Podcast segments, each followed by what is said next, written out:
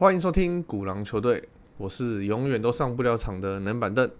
那我们这一集的指数附件要来聊聊上一年的全球股市概况，又结束了动荡的一年。那在二零二一的时候会会发现甩轿的情况变得非常的严重，但整体来看还是个大牛年。三大指数连续三年都有双位数的涨幅。如果说只有单单看美股的话，会觉得说二零二一好像随便买随便赚。但仔细来看，从年初的成长股、民营股暴动，再到年终之后快速的回档，那年底呢，半导体跟价值股撑盘。除非你的手上是持续紧握大型股，不然到年末的时候，其实也很难笑得出来。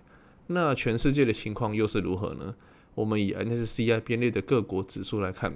只算入耳熟能详的市场，印度年涨幅是三成，台湾是百分之二十七，美国跟加拿大都是百分之二十五，那日本呢不到百分之一的涨幅，而香港是负的百分之三点三，韩国是负的百分之五点七，中国是负的百分之七点七，以全球整体来说，呃，年涨幅是百分之十八点二二，那只有十七个市场是超过这个绩效的。有三分之二是低于平均值，另外呢有四分之一还拿到了负报酬，真的是几家欢乐几家愁。而照这个剧本走下去的话，股市 N 型化的严重值，诶，股市 N 型化只会越来越严重。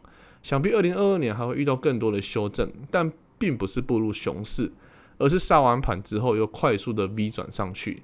那今年在选股配置上呢，真的需要做呃多做点功课了。好。那我们马上进入今天的主题。呃，在近两年疫情的肆虐下啦，其实各国都已经习惯与病毒共存，而且生活步调也慢慢的回到正常。但是呢，在复苏期间所遇到的通膨啊，跟供应链中断的问题，让政府一直都很头痛。而中国一直以来都有世界工厂的称号，但近年来印度制造这个话题也被搬上台面来讨论。那在跨国企业不想太单呃不想太依赖单一国家时，就会把部分的产线移出去。而印度就有土地啊，有人口，有港口，那有这些完美的条件，是不是可以成功复制中国的模式，在市场上分到一杯羹呢？今天我们就要来聊聊印度制造。早在二零一四年，总理莫迪上任时，他们就把呃他就把印度呢制造当做是一个最大的政策。砸钱啊，搞特区、拉外商、盖工厂，确实，印度制造业在国际发展的非常快速。在二零一八年，制造业总额增加到了三千九百亿美元，仅次于中国、美国、日本、德国、韩国，来到了世界第六名。那比如说法国啊、意大利跟英国，早就被甩过好几条街了。而印度近十年来发展的很快，从二零一一开始，每年的 GDP 都有百分之五的增长，二零一四到二零一六年还超过了百分之七。而印度制造的三个目标，第一个呢是要让制造业的年成长率提高到百分之十二到十四；第二个目标呢是要在二零二二年创造出一亿个额外的制造业职缺；最后一个呢是要在二零二二年时让制造业占 GDP 比重达到百分之二十五。最后这个计划延到了二零二五年，因为到了上一年时也才达到了百分之十六。虽然说发展快速了，看起来好像光鲜亮丽，但仔细来看的话，倒也不是那么的神话。以劳动力来说，如果只是第二大人口想要创位世界工厂这个称号，确实有点太过理想。虽然我们都知道印度的科技业非常的有名，那数学天才也比比皆是，但教育不够普及，贫富差距大。印度呢，百分之五十的财富掌握在百分之一的人口上，全国百分之七十七的财富掌握在百分之十的人身上。印度底层的人民教育程度很低，这也让技术能力相对不足。而成品率低、品质不稳定，对现代的精密制造业来说是背道而驰的。这也让有庞大的人口数字在印度来说却是个负担。那其实，在两年前就有一条很大的新闻，呃，主要是印度方面透露要让苹果百分之二十的产能从中国移到印度来。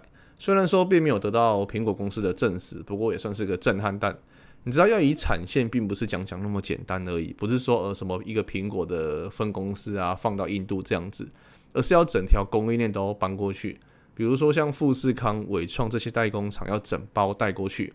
在二零一五年的时候，印度就调高智慧手机的进口关税到百分之二十；一六年的时候还调高手机的电池关税。这个其实有点像我们台湾对于进口车的关税都很高的概念啊，主要就是要保护内需市场嘛。所以当时呢，其实像红海啊、伟创跟和硕他们都有过去去印度设厂，但多半也只是因为客户的需求啦。那我们也可以来聊聊印度人都喜欢用什么品牌的手机嘛？因为毕竟你要把工厂呃供应链代工厂整个移过去，那在地制造的话，在地销售的成本会是最低的。iPhone 在中国市占大约两成左右，而在印度呢只有百分之三，换算销售额来说只有十五亿美元。对印度人来说，他们不喜欢那么高端的手机。刚刚讲的，因为贫富差距很大，有些人呢他们只喜欢简单啊可以用的手机，那可以讲电话这样就好了。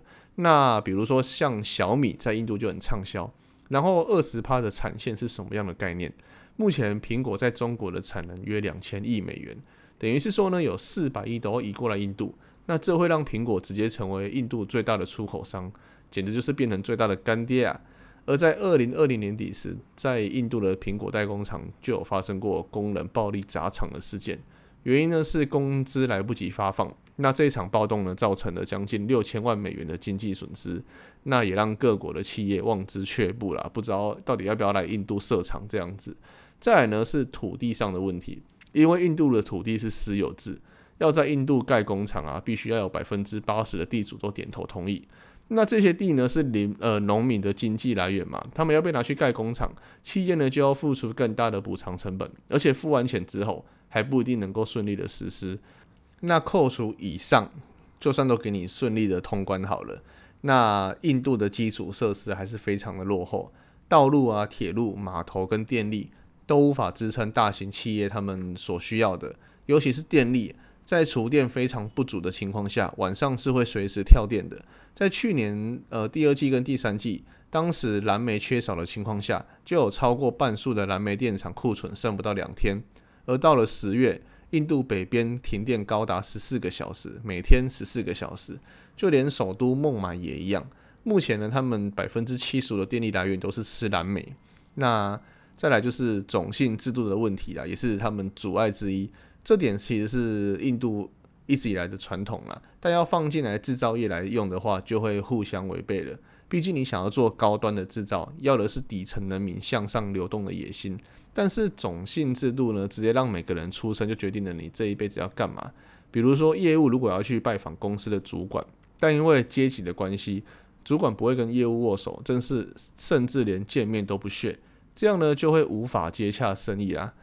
呃，印度呢传统的观念也让他们工作啊跟家庭会比较选择家庭。他们的人民每到某每到一个地方工作是要惜家带眷的，而且他们是要住在家里的，跟我们现在呢什么北漂啊独自一个人生活的观念，在印度是完全行不通的。更别说是员工宿舍什么了，而且他们的员工率、员工的缺工率也非常的高。如果说遇到亲戚婚丧喜庆，直接请假就对了。再来，印度也是个大家庭，随便亲戚数量都有可能是我们的好几倍。那再来呢，讲讲他们的大国心态。虽然总理莫迪上任以来了，对外资是保持开放的态度，但在当呃，但在当地有很多财团呢会跟官员挂钩，要进去投资，不外乎就是两种方式：第一个，私下给钱请官员乔事；不然呢，就是慢慢的跑流程啊。莫迪在二零二零年砸下两千七百亿美元的智力更生计划，主要是以扶持本土企业为主。像沃尔玛在印度申请申请执照十年都还没有结果，这点就很矛盾。一方面呢对外开放，那一方面呢又实施保护主义。而在印度呢也存在着过度管制的现象，比如说一家公司已经把所有呃文件都已经准备好了，而且照着法律一切正常走。从递交文件到公司可以营运，几乎要平均整整四年多了。二零二零年经商环境经商环境调查，印度办公司的难度远远高于其他的国家，在全球排名，手续费、耗时天数，还有申请成本占人均所得比，这四个分这四个分数打下来的，都是比中国跟越南还要低的。那讲了那么多，印度也不是毫无优点呐。他们的人口结构非常年轻，那年龄的中位数不到二十八岁，全国有一半的人都在二十五岁以下，三十五岁以下的人口占了百分之六十五。劳动力这点来说是非常的充足的。那国土面积呢是排世界第七，可耕面积占了世界的百分之十，粮食产业为世界第二。那再来呢，他们也有丰富的天然资源，是十大矿产国之一。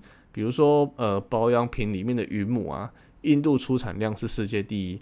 那再来是印度的地理位置在印度洋，其实其实就是直接在贸易的航线上啦，欧亚都会经过。最后一个呢，就是在中国薪资大幅上涨的情况下，印度相对来说就会比较便宜啦。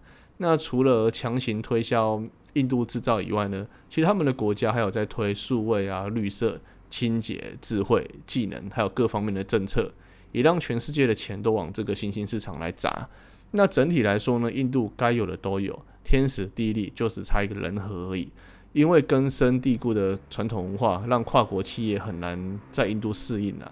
那再来就再来就要看看各国的企业要怎么在这中间取得平衡点。因为在美中贸易战之后，很多公司都将产能移到越南啊、印尼等地，所以呢，印度绝对是个机会。只是如何要分到一杯羹，就真的要看看高官们如何玩这场游戏了。好，以上是我们本集的节目。你有任何想法都可以透过留言让我们知道。我是南板凳，我们下次见。